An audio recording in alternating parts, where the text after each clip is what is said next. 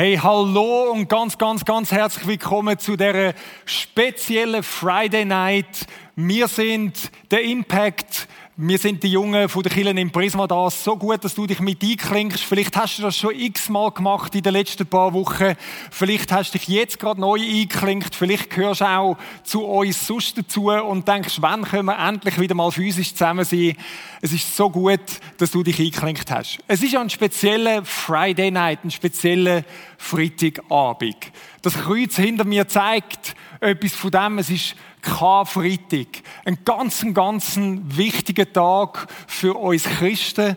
Und den möchten wir heute miteinander feiern, wenn man das so kann sagen. Wir werden eine Art Gottesdienst haben, der bisschen anders ist als sonst amix. Wir werden ein bisschen, wir nennen es mal Karfreitags Experience. Das heißt, du tauchst ab in etwas, wo nicht wahnsinnig viel Action ist, wo nicht irgendwie die ganze Zeit irgendjemand dich jetzt anspricht, sondern wo vielleicht ein bisschen etwas Meditatives hat.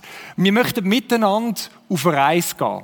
Auf die große Reise, wo Gott mit uns Menschen gegangen ist und einen Höhepunkt findet, dann am Kreuz. Dich erwartet verschiedenste Clips, Bilder, dich erwartet Musik, dich erwartet Spoken Words, dich erwartet Bibeltexte, die gelesen sind. Wie gesagt, nicht ganz so viel Action. Und es kostet vielleicht etwas von dir, dass du sagst, okay, ich lade mich darauf ein. Ich tauche mit in die Geschichte ab. Und ich glaube, dass dort dir Gott begegnet.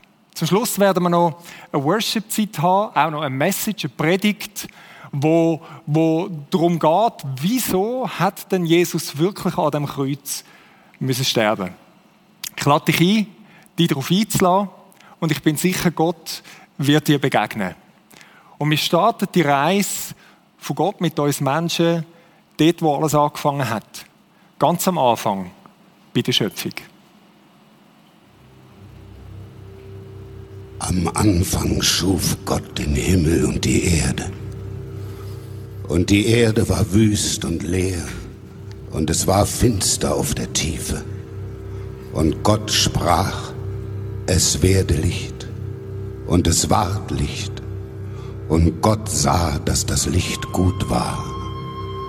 Da schied Gott das Licht von der Finsternis und nannte das Licht Tag und die Finsternis Nacht. Da ward aus Abend und Morgen der erste Tag.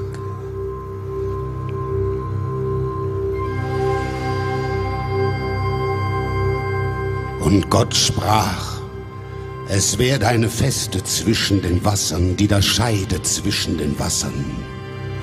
Da machte Gott die Feste und schied das Wasser unter der Feste von dem Wasser über der Feste.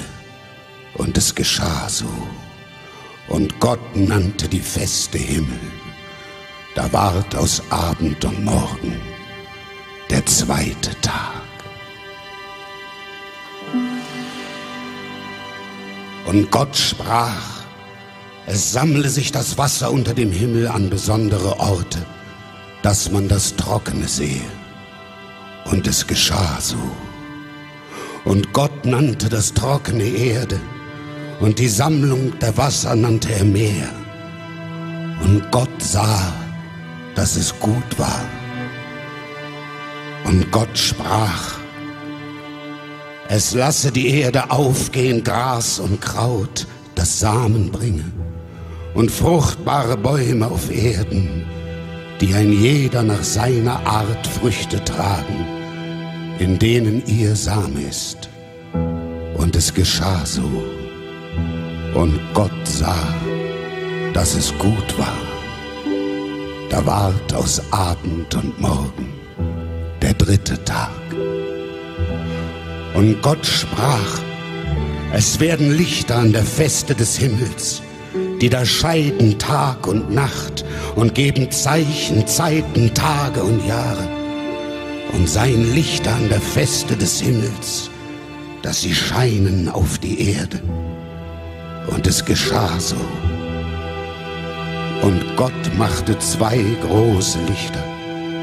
Ein großes Licht, das den Tag regiere, und ein kleines Licht, dass die Nacht regiere.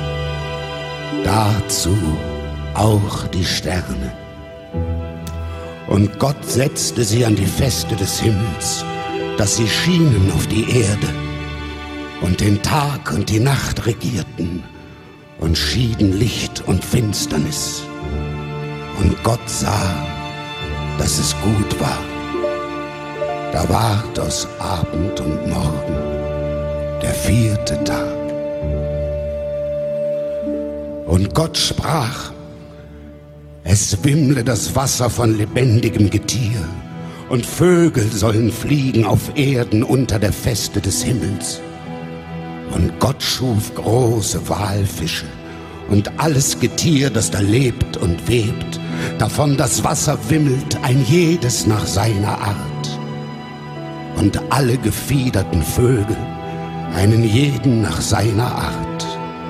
Und Gott sah, dass es gut war. Und Gott segnete sie und sprach, seid fruchtbar und mehret euch und erfüllet das Wasser im Meer und die Vögel sollen sich mehren auf Erden. Da ward aus Abend und Morgen der fünfte Tag.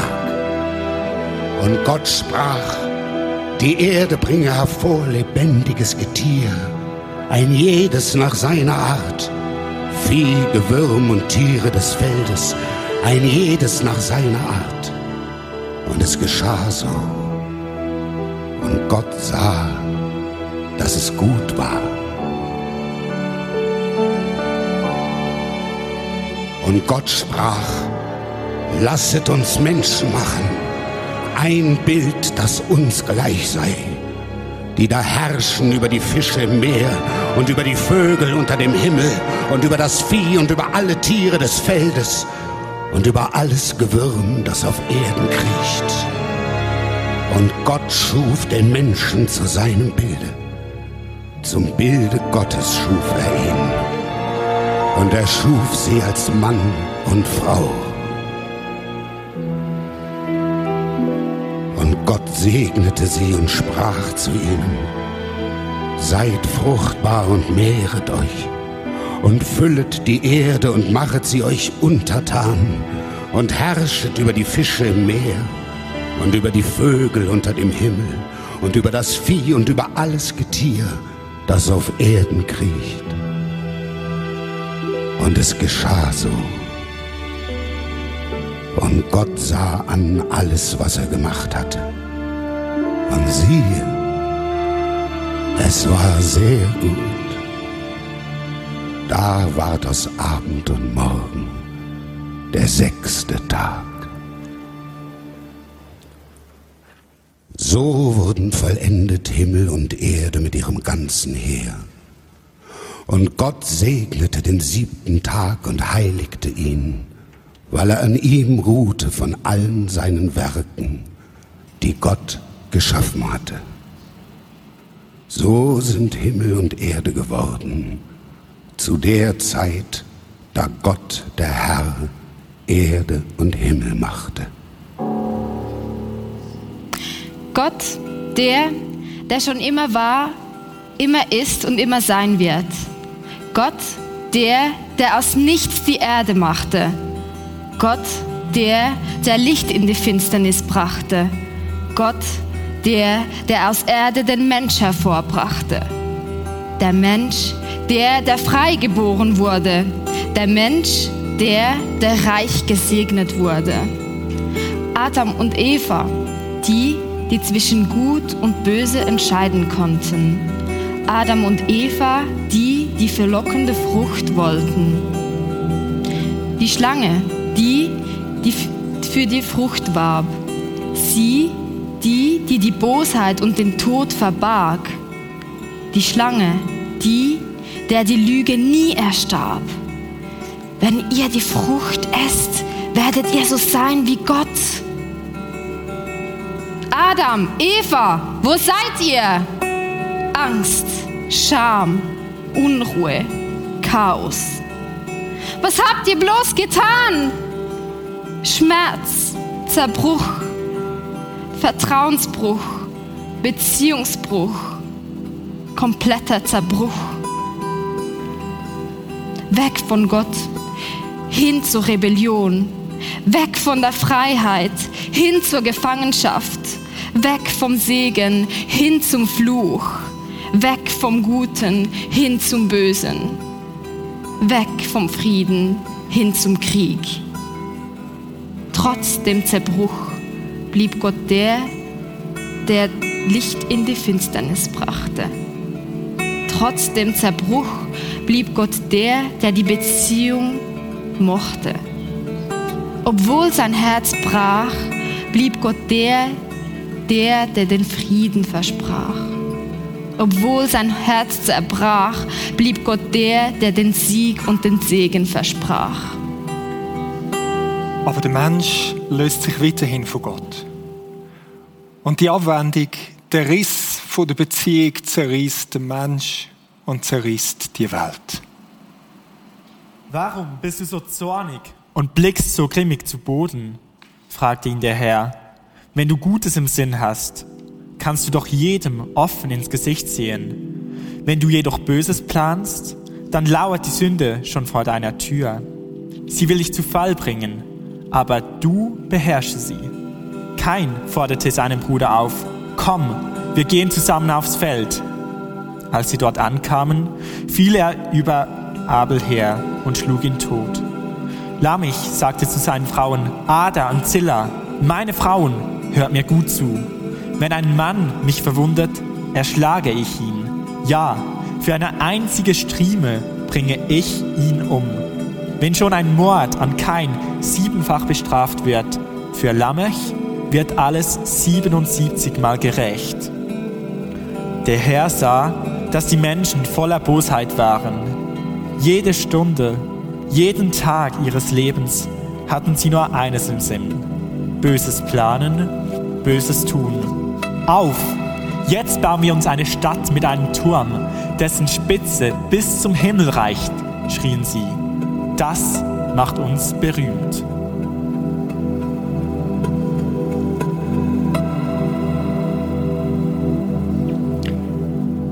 Trotz dem Niedergang sind ein paar wenige Menschen Gott zugewendet geblieben. Weil Abel an, an, Gott glaubte, war sein Opfer besser als das seines Bruders Kain. Gott nahm sein Opfer an und Abel fand Gottes Anerkennung. Obwohl Abel schon lange tot ist, spricht er so noch heute zu uns und zeigt uns, was es heißt, Gott zu vertrauen. Weil Henoch glaubte, nahm Gott ihn zu sich, sodass er nicht sterben musste. Er war plötzlich nicht mehr da. Die Heilige Schrift bestätigt, dass Henoch so gelebt hat, wie es Gott gefiel. Auch Noah glaubte Gott und befolgte gehorsam seine Anweisungen. Durch seinen Glauben wurde der Unglaube der anderen Menschen erst richtig deutlich. Und durch diesen Glauben fand Noah auch Gottes Anerkennung. Ebenso glaubte Abraham fest an Gott und hörte auf ihn. Alle, die hier erwähnt wurden, haben sich ganz auf Gott verlassen. Doch sie starben, ohne dass sich Gottes Zusage zu ihren Lebzeiten erfüllte. Trotzdem, trotz deiner wenigen, bleibt die Menschheit versklavt. Versklavt an fremde Mächte. So auch ganz real das Volk Israel in Ägypten.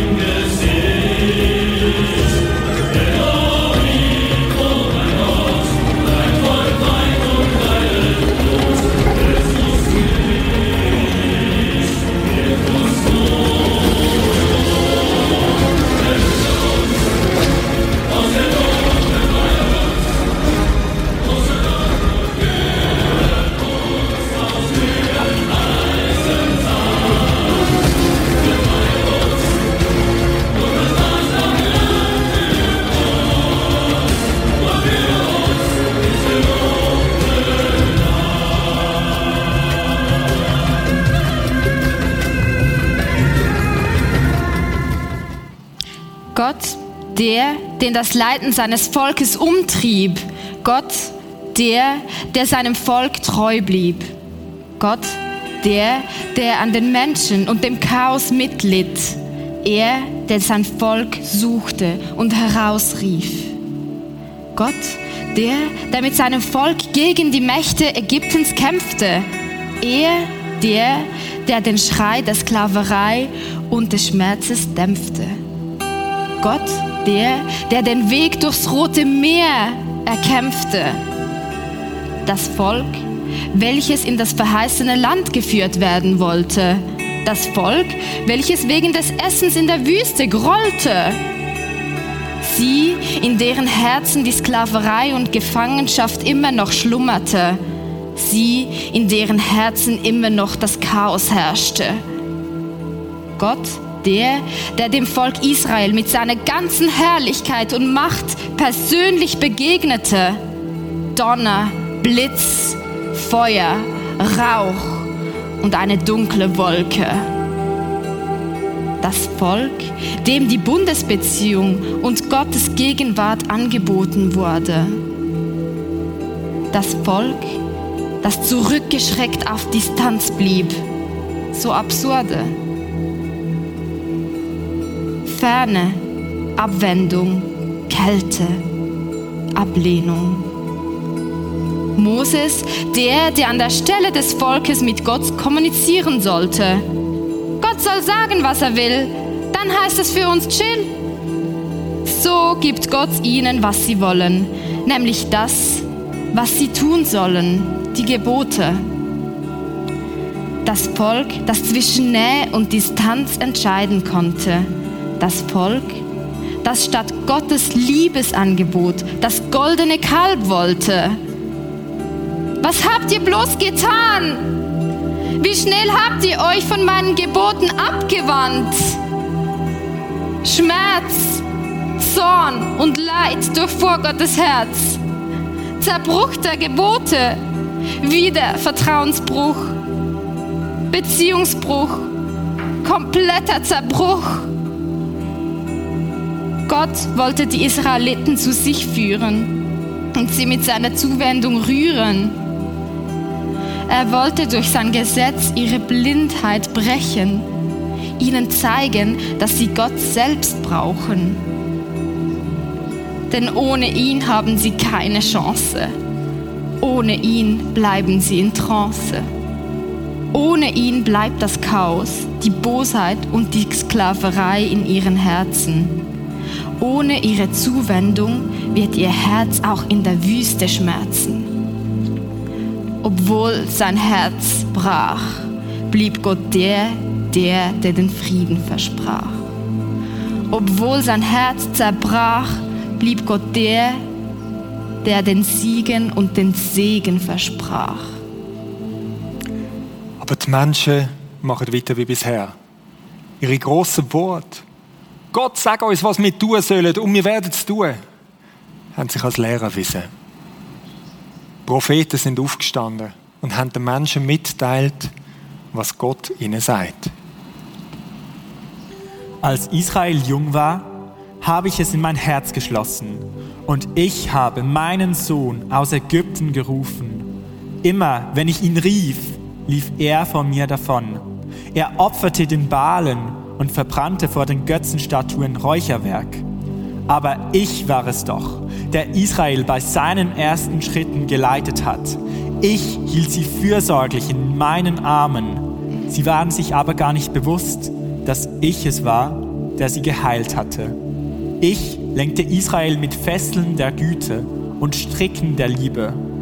Ich hob das Joch aus seinem Nacken an, um es ihm leichter zu machen, beugte mich zu ihm hinunter und gab ihm zu essen. Ich, Gott der Herr, sage, schaut euch Jerusalem an. Ich habe es zum Mittelpunkt aller Völker und Länder gemacht, aber seine Einwohner haben sich gegen mich aufgelehnt und meine Weisungen in den Wind geschlagen. Darin haben sie alle Völker ringsum übertroffen. Ja, sie verwerfen mein Gesetz, sie wollen nicht nach meinen Geboten leben. Alle Völker ringsum werden dich verhöhnen. Ja, jeder, der an dir vorübergeht, hat dann nur noch Hohn und Spott für dich übrig. Du wirst ein Bild des Schreckens und ein warnendes Beispiel für deine Nachbarvölker sein, wenn ich mit dir ins Gericht gehe und dich verurteile. Doch diese Zeit der Dunkelheit und Verzweiflung wird nicht für immer andauern. Denn das Volk, das in der Dunkelheit lebt, sieht ein helles Licht. Und über den Menschen in einem vom Tode überschattenen Land strahlt ein heller Schein. 400 Jahre nichts. 400 Jahre lang nichts aufgeschrieben im Heiligen Buch der Bibel. 400 Jahre lang scheint Gott zu schweigen oder etwas auszubrüten. Aber er bleibt dem Mensch zugewendet. Er hat sich nicht abgewendet. Und dann.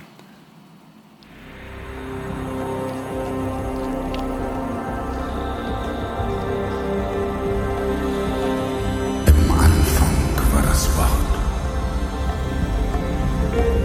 Und das Wort war bei Gott. War das Wort. Dasselbe war am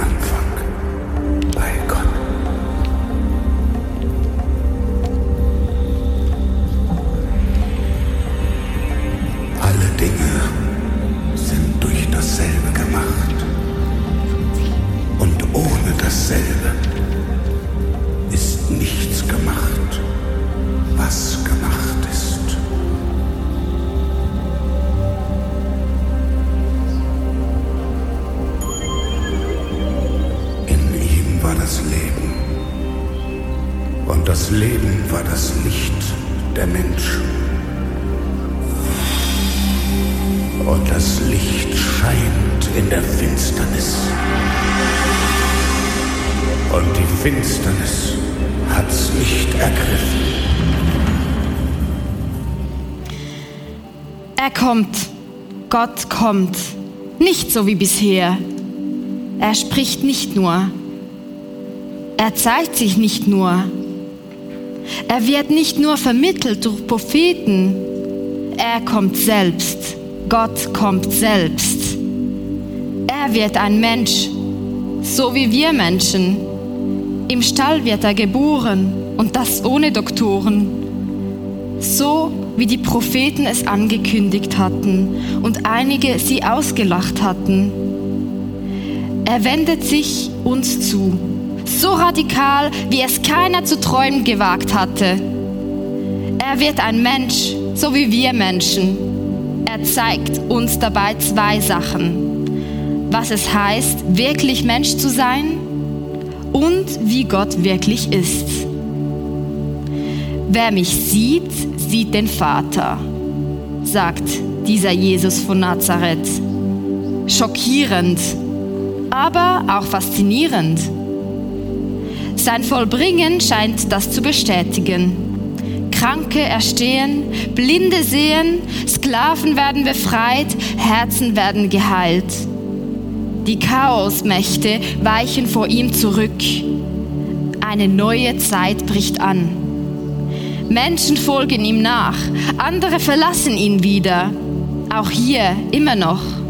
Einige Menschen wenden sich ihm zu, aber viele wenden sich von ihm wieder ab. Doch er bleibt allen zugewandt. Denn dafür ist er gekommen, das Verlorene zu suchen und zu retten. Gott selber wird Mensch. Das ist ein faszinierender Höhepunkt der Geschichte. Gott selber wird Mensch, einer von uns, das haben wir gesehen. Er, er lebt auf der Welt, er geht um, er heilt, er befreit, er tut die Macht, die der Mensch gefangen nimmt, tut er zurückdrängen, tut er besiegen. Und dann stellt sich doch die Frage, ja, wenn Gott das alles schon gemacht hat, in Jesus, durch den Jesus von Nazareth, wieso um alles in der Welt hätten der noch als Kreuz müssen? Wieso das, das, das Ding, wo er hat müssen daran sterben? Wieso? Wieso das Kreuz? Wir sind nicht die Ersten, die uns die Frage stellen. Das ist schon weit, weit zurück. Der Apostel Paulus im Brief an die Korinther, im ersten Brief, im Kapitel 1, 23, schreibt er, wie ist denn das mit dem Kreuz? Und er sagt, ja, für die Juden, die regen sich darüber auf. Für die ist es ein Ärgernis. Und er sagt, die Griechen, die Gelehrten, die Bildeten, die denken, ihr habt einen an der Waffel. Es ist eine Torheit. Was soll das mit dem Kreuz? Was bringt denn das? Vielleicht sagst du, ja, ich weiß schon, um was es geht, da an dem Kreuz. Es geht irgendwie um die Sünde, oder? Und das ist auch schon, wenn wir die Geschichte der Menschen mit Gott angeschaut haben. Ja, die Sünde ist immer wieder ein Thema, aber es ist ein Wort, das uns nicht besselt. Es ist ein Wort, das irgendwie nicht in unsere Zeit hineinpasst. Was? Sünde. Was ist denn da an dem Kreuz passiert mit der Sünde? Wenn das jemand fragst, wird es plötzlich ein bisschen ruhiger meistens. Weil, ja, was ist dort eigentlich passiert? Und ich glaube, dass wir vieles zu kleines, ein zu enges Verständnis haben, von was es eigentlich bei der Sünde geht. Und darum auch vieles zu kleines, ein enges Verständnis hat, was da an dem Kreuz auf Golgatha eigentlich passiert ist. Was bedeutet Sünde? Sünde bedeutet schlicht und einfach Verfehlung von unserem Ziel. Verfehlung von unserem Ziel. Du schiessest an dem vorbei, wofür du eigentlich als Mensch gemacht bist. Du, du lebst irgendwo in dem Zerriss, in dem Zerbruch, weil du nicht dort drin lebst, wo Gott dich dafür gemacht hat. Das Ziel verfehlen. Sünde ist viel umfassender, als wir das uns jemals vorstellen. Und doch wahrscheinlich viel näher und grundlegender, als wir eigentlich denken. Schau mal, du das haben wir drei grundlegende Probleme. Das erste Problem ist das, dass wir unter einer Fremdherrschaft sind.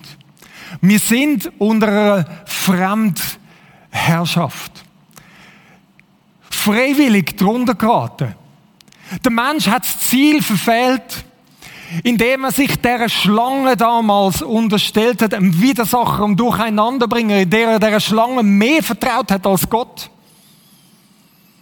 ist er unter die fremde Herrschaft geraten. Und es ist keine gute Herrschaft. Es ist eine zerstörerische, unterdrückende Herrschaft. Es ist eine Herrschaft, die man mit dem Bild von der Kette man kann nehmen kann. Wir sind gefangen genommen. Es ist eine Sklaverei.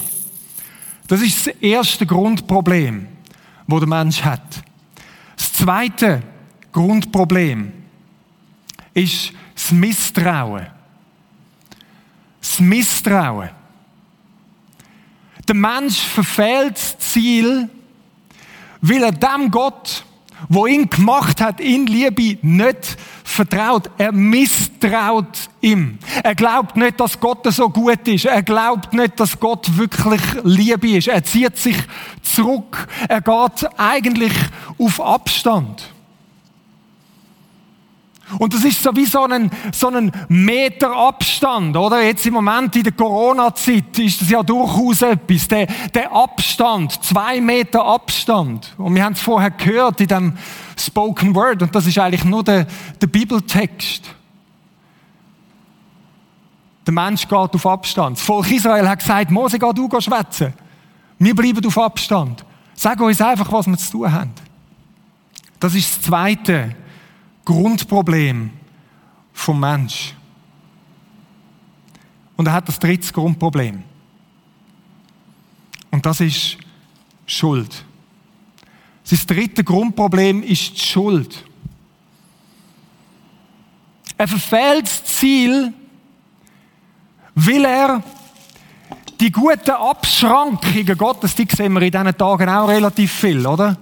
Die guten Beschränkungen Gottes, das Gesetz dort, wo sie gesagt sag uns, was wir sollen tun. Und Gott sagt, okay, ich sage euch, was ihr sollen tun. Und sie übertreten es wieder und wieder und wieder und schadet sich selber und schadet anderen Menschen. Schuld, das dritte Grundproblem. Und für jedes einzelne von diesen Problemen hat Gott eine Lösung. Für jedes einzelne von diesen Problemen hat Gott die Lösung dort an dem Kreuz von Golgatha gemacht. Und das fasziniert mich. Wir möchten mit dem ersten anfangen. Das ist das letzte, was wir vorher genannt haben. Das Schuldproblem. Das Schuldproblem. Das ist ja das, was uns oft am nächsten ist. Wenn wir an Sünde denken, dann denken wir an Schuld. An das, dass irgendwie wir das Gesetz Gottes übertreten. An Handlungen, die nicht in Ordnung sind. Und das Denken geht vielleicht so. Okay, das ist die Sünde, da ist die Schuld, da ist der Gesetzesbruch. Und wenn das Gesetz gebrochen wird, dann muss irgendwie etwas zahlt werden. Dann muss Genugtuung geleistet werden. Es kostet etwas. Und man denkt darüber nach und sagt, warte mal, erst wenn das zahlt ist, kann Gott vergeben. Kennst du das? So das Denken. Und ich glaube nicht, dass es grundlegend falsch ist, das so zu verstehen und zu denken. Aber ich glaube, es ist viel zu eng viel zu eingeschränkt, viel zu einseitig. Zu denken, dass das, was am Kreuz passiert ist, einfach so, da wird ein bisschen Schuld weggemacht und, und dann ist es gut. Nein, es ist nur die Spitze vom Eisberg. Es ist Sünde, das haben wir gesehen, mit der grundlegenden Zielverfehlung ist viel, viel grösser als das. Das Zielverfehlen vom Mensch hat mit dem Beziehungsbruch mit Gott zu tun, dass er sich von ihm abgewendet hat.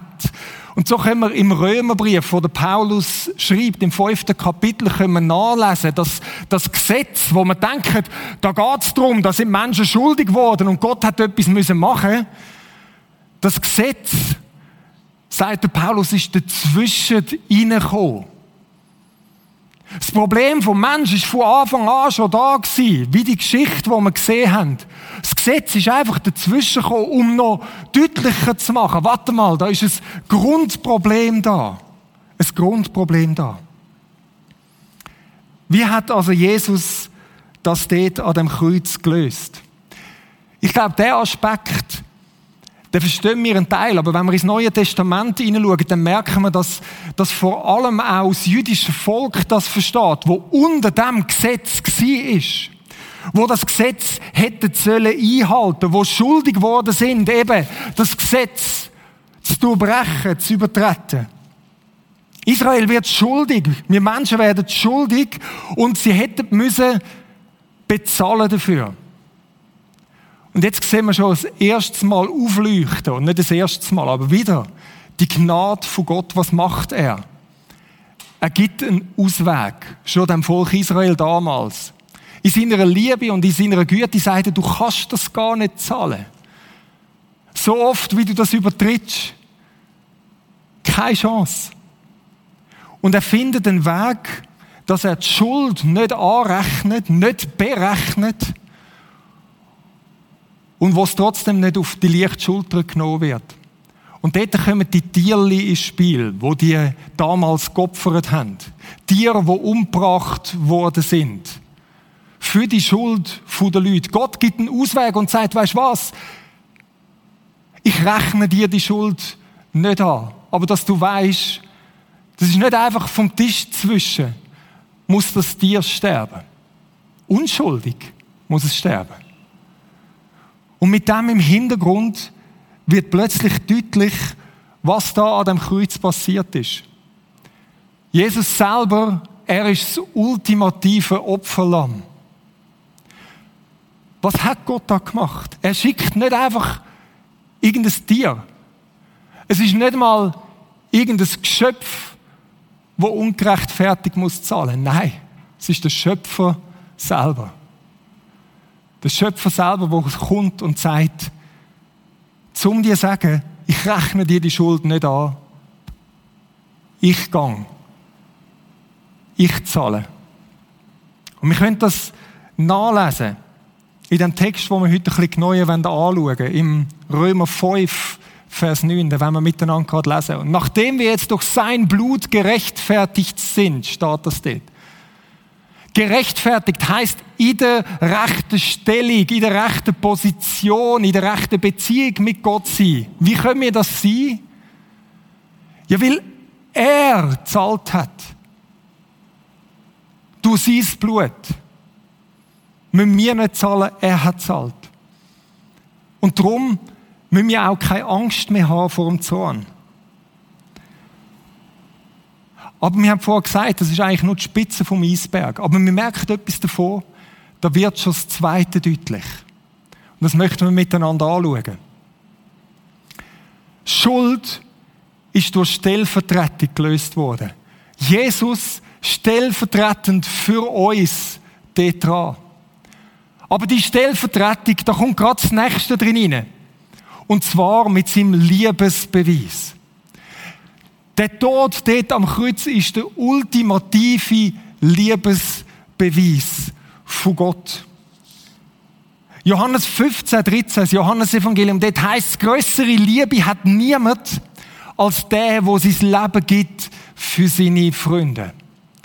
Im Römerbrief, in dem gleichen Kapitel, wo wir vorher gelesen haben, dort steht, du was? Einer wird vielleicht sein Leben noch geben von jemandem, der richtig gerecht ist und alles im Griff hat. Aber Gott gibt sein Leben zu dem Ungerechten, zum Zielverfehlen, zu dem, wo alles versifft. Und das können wir nachlesen in dem Text, gerade vor dem, wo wir vorher gelesen haben. Das ist nämlich wie die größere Klammer. Gott aber beweist seine Liebe zu uns dadurch, dass Christus für uns gestorben ist, wann? Als wir noch Sünder waren. Ziel für Fehler. Wir sind immer noch dort abgewendet von Gott. Er weiß gar nicht, ob wir uns ihm zuwenden. Er weiß nicht, ob das irgendetwas bringt, was er dort macht aber er macht, um seine Liebe zu beweisen. Das fasziniert mich. Er geht zum Äußersten. Ein bisschen später heißt der Text, schauen wir nachher dann gerade noch an, heißt, er hat das gemacht, wo wir noch finden sind ihm gegenüber. Finden. Wir haben nichts mit ihm zu tun haben. Dort hat er es gemacht. Und vielleicht sagst du, ja, ähm, im Moment ich will auch nicht mit Gott zu tun haben. Ja, genau, dann gilt das dir. Wo das Ziel verfehlt haben, wo wir Sünder sind, wo wir Finder sind, dort hat er den grössten Liebesbeweis gebracht, wo es überhaupt kann sein. Das hat er gemacht. Und was ich dort total faszinierend finde, ist Folgendes. In den Beziehungswissenschaften, wo erforschen, wie wir Menschen ticken in Beziehung, ist genau von dem dreht. Das Misstrauen, wo wir Gott gegenüber haben, das Misstrauen, wo wir oft grundsätzlich anderen gegenüber haben, weil wir sind irgendwie zerrissen in uns selber, das kann nur überwunden werden, dass jemand uns unmissverständlich sagt, dass er komplett vertrauenswürdig ist. In diesen Beziehungswissenschaften redet man von einer diagnostischen Situation. Eine Situation, wo wie unmissverständlich zeigt, die andere Person ist wirklich für mich. Und das ist das Erste, wo ganz klar dem muss rauskommen. Die andere Person sucht nicht ihren eigenen Vorteil, sondern wirklich mein Vorteil. Das muss deutlich werden. Und das wird noch verstärkt, wenn die andere Person das eigentlich gar nicht nötig hat. Wenn ein Machtgefälle da ist, wenn die andere Person eigentlich ganz etwas anderes könnte machen, weil sie nicht auf uns angewiesen ist, und wenn dann die andere Person etwas macht, wo vielleicht sogar zu ihrem Schaden ist und zu meinem Vorteil, dann ist das so eine sogenannte ultimativ diagnostische Situation.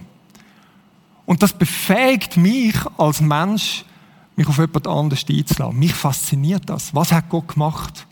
Was hat Jesus gemacht dort am Kreuz? Das ist ein Liebeserweis in extremis. Er hat gesagt, weißt du was? Ich gehe zum Äußersten. Ihr Menschen, die den Tod verdient hätten, ich bringe euch nicht um, sondern ich lasse mich von euch umbringen. Um euch zu zeigen, so sehr liebe ich euch. Ich gehe nicht zurück. Ich wende mich nicht von euch ab. Ich wende mich euch zu, und wenn mich das Leben kostet. So ein Liebeserweis hat er gebracht. Drum können wir uns überhaupt Gott zuwenden. Drum können wir unser Misstrauen überwinden. Drum können wir uns im Anvertrauen, Glauben kommen. Aber dem geht noch etwas anderes voraus. Und das ist das dritte Problem, das wir vorher angeschaut haben. Wir sind nämlich unter einer fremden Herrschaft. Wir können nicht einfach machen, was wir wollen. Wir können nicht einfach auf Gott zugehen. Zuerst muss die Sklaverei, wo wir drunter sind, muss gebrochen werden. Und wir brauchen Befreiung. Und das ist das dritte vom Grundproblem vom Menschen, wo dort am Kreuz gelöst wird. Jesus befreit uns. Und das lesen wir schon im 1. Johannesbrief 3,8. Dort ist die Rede davon, dass Jesus schon durch sein Leben die Werk vom Teufel, das ist die Schlange, der Durcheinanderbringer, der, der uns kaputt macht, abgedruckt hat, dass er das Werk vom Teufel zerstört hat. Am Schluss vom Matthäus-Evangelium, wo er die Jünger ausschickt, sagt Jesus, mir ist alle Macht gegeben, im Himmel und auf der Erde. Und das heißt, da ist irgendwie ein Machtwechsel passiert. Und dann lesen wir im zweiten Kolosserbrief 2, Vers 15 lesen wir Folgendes. Auf diese Weise wurden die finsteren Mächte entmachtet und in ihrer Ohnmacht bloßgestellt, als Christus über sie wo triumphiert hat, am Kreuz triumphierte. An dem Kreuz hat Jesus die Chaosmacht entmachtet. Wie das ganz genau passiert ist, über das ist viel nachdenkt worden und spekuliert worden. Völlig klar ist, einmütig, es ist passiert. Und wisst ihr, was interessant ist? Über die ersten tausend Jahre von der Kirche ist das die vorherrschende Meinung gewesen, das vorherrschende Ding, um was es am Kreuz gegangen ist. Da ist die Schuldthematik gar nicht zuvorderst gewesen, sondern nein, der Jesus dort an dem Kreuz, wo so machtlos erschienen hat, der hat mit dem machtlosen Akt, hat er die finstere Macht entmachtet und uns befreit aus diesen Ketten, wo wir gefangen sind. Das ist das, was Jesus gemacht hat. Und schaut, das ist das Dreifache, das er da hat. Er hat einerseits, hat er die Schuld, wo da war, hat er mit sich ans Kreuz genagelt. Das Zweite, der, der Meter, der hat mir vorher irgendjemand geklaut. Weiß auch nicht wohin. Da wäre jetzt ein Meter. Stell dir vor, der geht kaputt. Der Doppelmeter vom Abstand, vom Misstrauen, hat er mit sich ans Kreuz genagelt. Und ganz, ganz zentral, ganz, ganz entscheidend. Er hat die finstere Macht dort an dem Kreuz besiegt und entmachtet. Und darum sind wir jetzt frei. Frei. Frei. Und darum ist das, was dort am Kreuz passiert ist, ist das, dass das Problem der Sünde, so umfassend wie wir das sehen, ist ausgelöscht. Dass unser Grundproblem, dass wir immer am Ziel vorbeischiessen, er hat das durchgestrichen, er hat das weggetan. Das Grundproblem der Sünde. Das ist das, was am Kreuz passiert ist. Und wir lesen nochmal im Römer 5, Vers 10. Als wir noch seine Feinde waren, jetzt kommt das. Als wir noch seine Feinde waren, hat Gott uns durch den Tod seines Sohnes, der Tod, wo drei Grundprobleme von uns Menschen gelöst hat, mit sich selbst versöhnt. Er hat den Weg frei gemacht. Er hat das Tor aufgestoßen. Er hat alles, was irgendwie nur dazwischen im Weg könnte sein. Egal, ob das eine fremde Macht ist, wo uns an Ketten haltet. Egal, ob das unser inneres Misstrauen ist, wo, wo seine Liebe braucht. Egal, ob das das ist, dass wir sagen, und wieder und wieder und wieder versagen mir. All das hat er rausgeräumt. Er hat gesagt, der Weg ist frei. Und jetzt schon dort in dem Vers der, der Ausblick. Wie viel mehr werden wir als Versöhnte? Was heißt Versöhnte? Wenn wir uns ihm zugewendet haben, wenn wir auf das Angebot eingegangen sind, wie viel mehr werden wir jetzt gerettet durch sein Leben? Wenn der Tod schon das hat können, wie viel mehr werden wir gerettet? Und das ist ein tolles Wort, Sozo. Das ist ein Wort, das von Wiederherstellung, aufblühendem Leben, Heilung, Befreiung, ja, in dieser Verbindung, in dieser Versöhnung mit Gott, werden wir als zerrissene Menschen können ganz werden. Durch sein Leben. Und da wird die Auferstehung angetönt, die wir am Sonntag feiern. So ist unser Gott. Das Fazit von dem ist folgendes. Wenn wir das nochmal anschauen, miteinander. Die drei Probleme. Er hat die Sünde durchgestrichen. Er hat es ausgelöscht. Und es heißt jetzt, schau mal, seine Liebe gewinnt über allem. Die Bedeutung vom Kreuz ist Love wins. Seine Liebe gewinnt. Über Misstrauen, über Unterdrückung und Sklaverei, über Schuld und Versagen. Und darum können wir uns ihm zuwenden. Und weißt du was, dass das so ist, das feiern wir jetzt miteinander. Wir möchten miteinander eine kurze Zeit haben. Wir nennen das Worship-Zeit. Eine Zeit der Anbetung. Wie der Gott, der sich da ausgestellt hat, der ist anbetungswürdig. Und das machen wir miteinander. Und ich werde jetzt schon eine Frage mitgeben. Nach dieser Zeit möchte ich dir noch eine Möglichkeit geben, zum Reagieren. Willst du dich dem Gott nicht zuwenden? Vielleicht zum ersten Mal, vielleicht auch wieder ganz neu. Es hat ihn alles gekostet.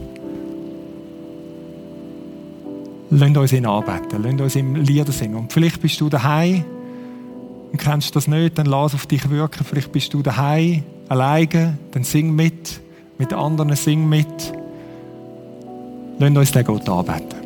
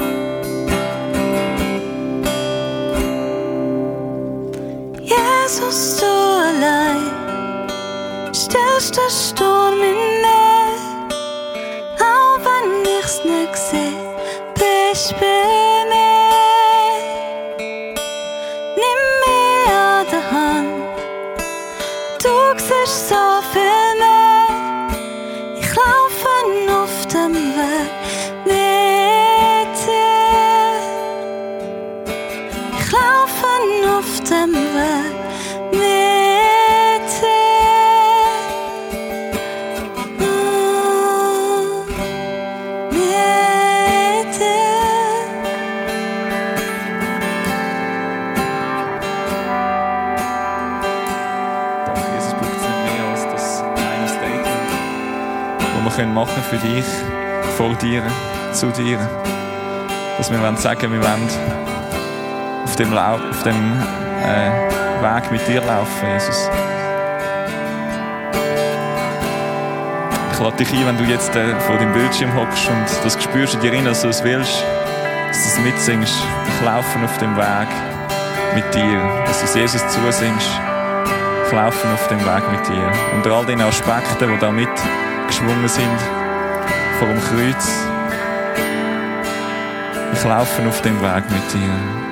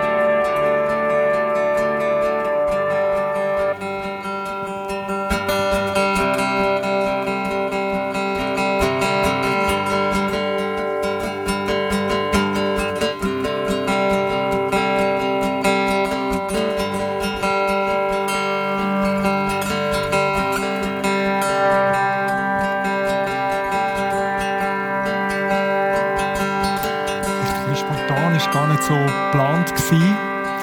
Ich habe das Gefühl, dass jetzt gerade nach dem Lied, das wir gesungen haben, eigentlich sehr, sehr gut passt. Ich laufe auf dem Weg mit dir. Wir haben vorher davon geredet, der Weg ist frei. Der Weg ist frei. Was gibt es noch, was dagegen spricht, dass du kommst und dich auf den Gott einlässt und mit ihm jetzt auf dem Weg laufst? Was hindert dich, dass von dem, wie wir es in dieser Geschichte von Gott mit dem Menschen gesehen haben, von, von Leuten, die ihm abgewendet sind, auf Distanz geblieben sind, was hindert dich, dass du jetzt kommst? Von, von seiner Seite her, der Weg ist frei. Er, er kann nicht zu mehr extremen Sachen gehen, um sagen, um den Weg frei zu kommen.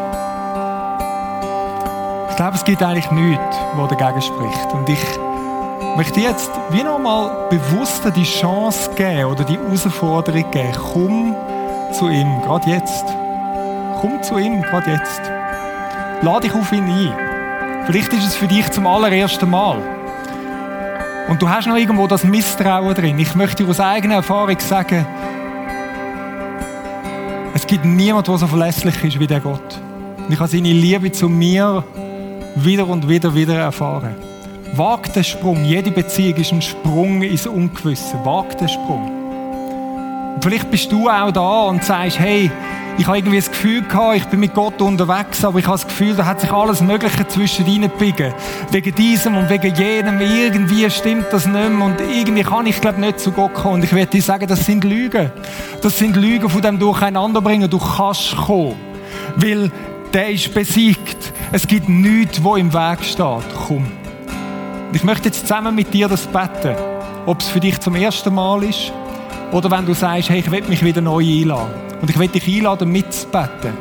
und dich so auf Gott ganz neu einladen. Und wie wir es gerade gesungen haben, mit ihm auf dem Weg zu laufen.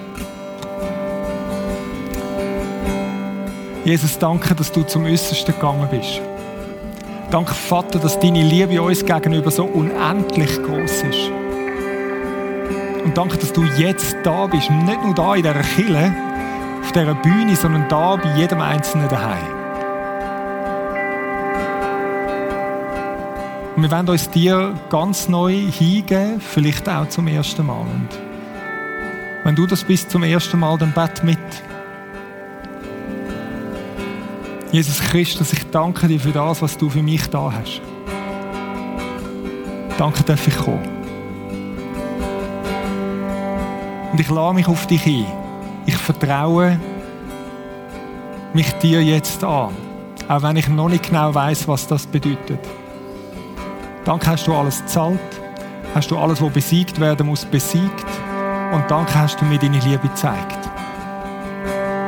Ich sage Ja zu dir und mit Furcht und Zittern lade ich mich jetzt ein auf den Weg mit dir.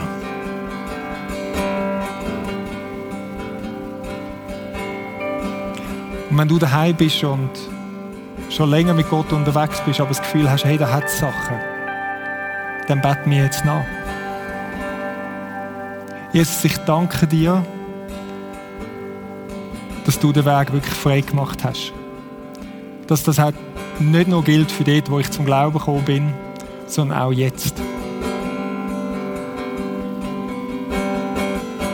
Danke, Jesus, egal was es ist. Und jetzt denke ich in dem Moment an die paar Sachen, wo du denkst, wie soll das gehen mit dem?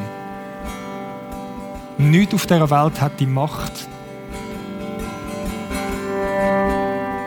sich uns den Weg zu stellen.